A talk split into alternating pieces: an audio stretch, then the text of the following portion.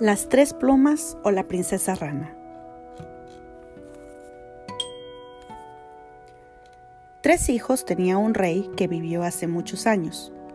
Los dos mayores eran listos y apuestos, pero el menor no hablaba mucho.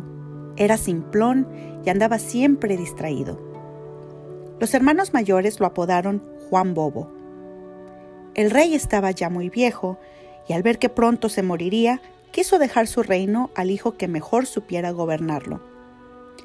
Pero no se decidía por ninguno de los tres. Finalmente, un día los llamó y les dijo, Salid los tres a recorrer el mundo, y el que me traiga la alfombra más fina será rey después de mi muerte. Los hijos se extrañaron de esta curiosa petición, pero se aprestaron a salir. La mañana de su partida, el rey los acompañó al jardín y sopló tres plumas al aire. Cada uno de ustedes seguirá la dirección de una de las plumas. Una pluma se fue volando hacia el este y hacia allá partió el hermano mayor. Otra se fue hacia el oeste y en esa dirección partió el hermano del medio. Pero la tercera voló en línea recta, no demasiado lejos, y cayó pronto al suelo. Juan Bobo se sentó al lado de donde había caído la pluma y se dio cuenta de que justo en ese lugar había una puertecilla levadiza que nunca antes había visto. La levantó, encontró una escalera y bajó por ella. Al final de la escalera había otra puerta. Juan tocó tres veces y escuchó que adentro una voz decía, Tocan a la puerta. ¿Quién será? ¿Qué querrá?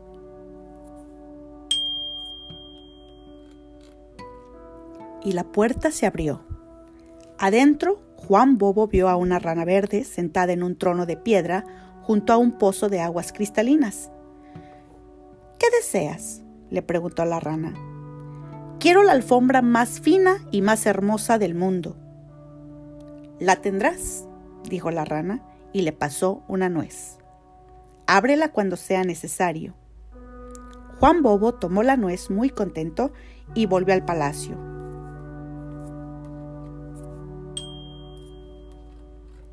Tardaron todavía en regresar los hermanos. Nada bueno encontrará Juan Bobo de tan bobo que es, pensaron. Y no se molestaron mucho por encontrar una alfombra muy fina. Cuando se presentaron delante del rey, los dos hermanos mostraron sus tapices. El rey los miró, tocó el tejido vasto de las dos alfombras y luego le dijo a Juan, ¿Y tú? ¿Qué me has traído?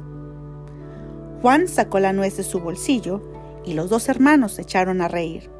Juan ha traído una nuez. ¡Qué bobo! ¿Es acaso esa nuez lo que has traído? preguntó el rey muy serio.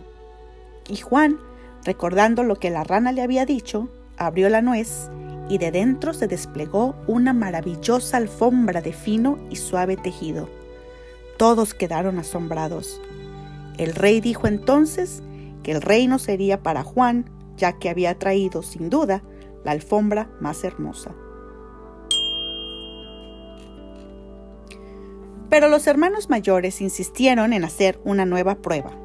Padre, dijeron al rey, es imposible que Juan gobierne porque le falta juicio para todas las cosas.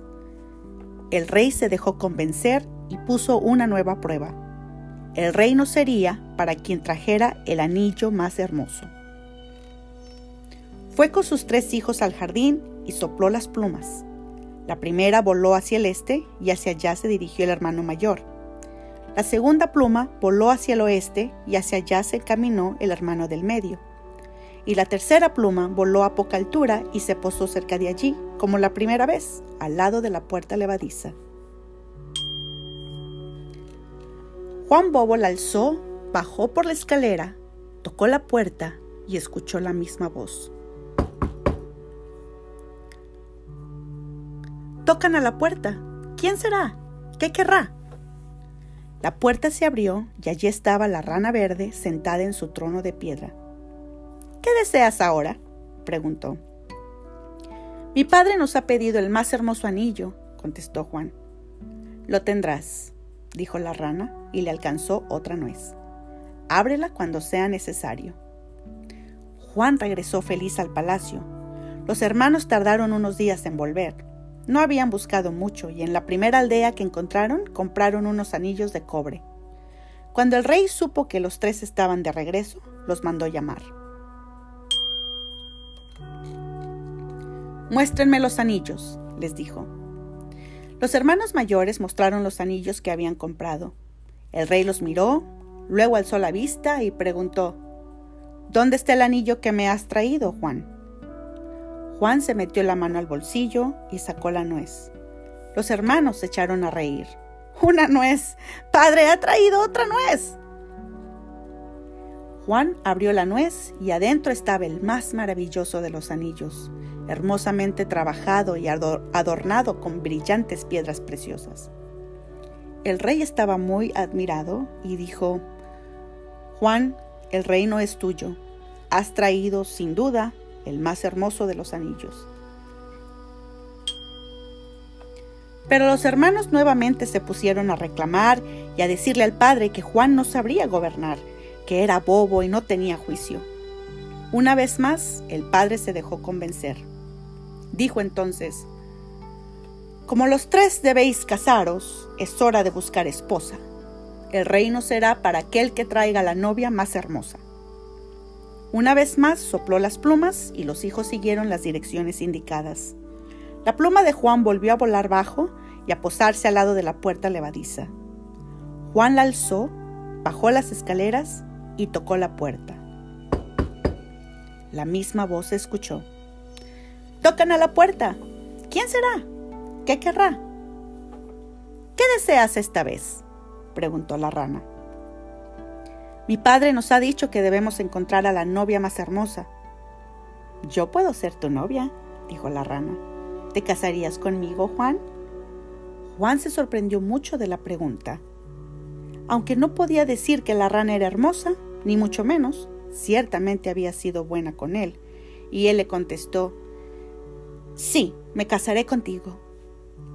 Bien, dijo la rana, me meteré en la nuez y tú la abrirás cuando sea necesario. Y así lo hizo. Juan regresó al palacio y tuvo que esperar dos semanas a que llegaran sus hermanos. Habían encontrado en dos pueblos alejados a dos rollizas campesinas y regresaban muy contentos. Juan Bobo no podrá encontrar una hermosa novia, jamás, pensaban. El padre llamó a los tres y les pidió que le presentaran a sus novias. Los mayores llevaron a sus gordas campesinas para que el rey las contemplara. El rey las miró y luego alzó la vista. ¿Y tú, Juan? preguntó. ¿Dónde está tu novia? Juan sacó la nuez de su bolsillo. ¡Otra vez la nuez! rieron sus hermanos. Juan juzgó que era el momento de abrirla. Lo hizo con temor porque la rana desluciría frente a las novias de sus hermanos, pero ya había dado su palabra de casarse con ella y no podía arrepentirse.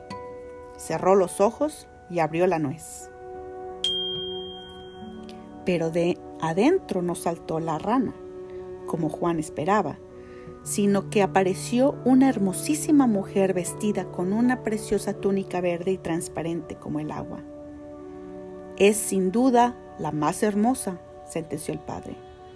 Juan será mi heredero. Nuevamente los hermanos reclamaron airadamente y le rogaron al rey que modificara su decisión. No podemos consentir que Juan Bobo sea rey. Y el rey se avino a hacer una última prueba. En medio del salón colocó un aro de oro. Las tres jóvenes deben saltar por el aro, dijo. Las novias de los mayores eran pesadas y torpes y se cayeron al intentar saltar. Pero la novia de Juan Bobo saltó y pasó por el aro sin tocarlo, ágil y ligera como una rana. Nada más pudieron reclamar los hermanos. Juan fue coronado rey y gobernó muchos años con buen juicio, y la reina siguió jugando mucho tiempo con el aro de oro.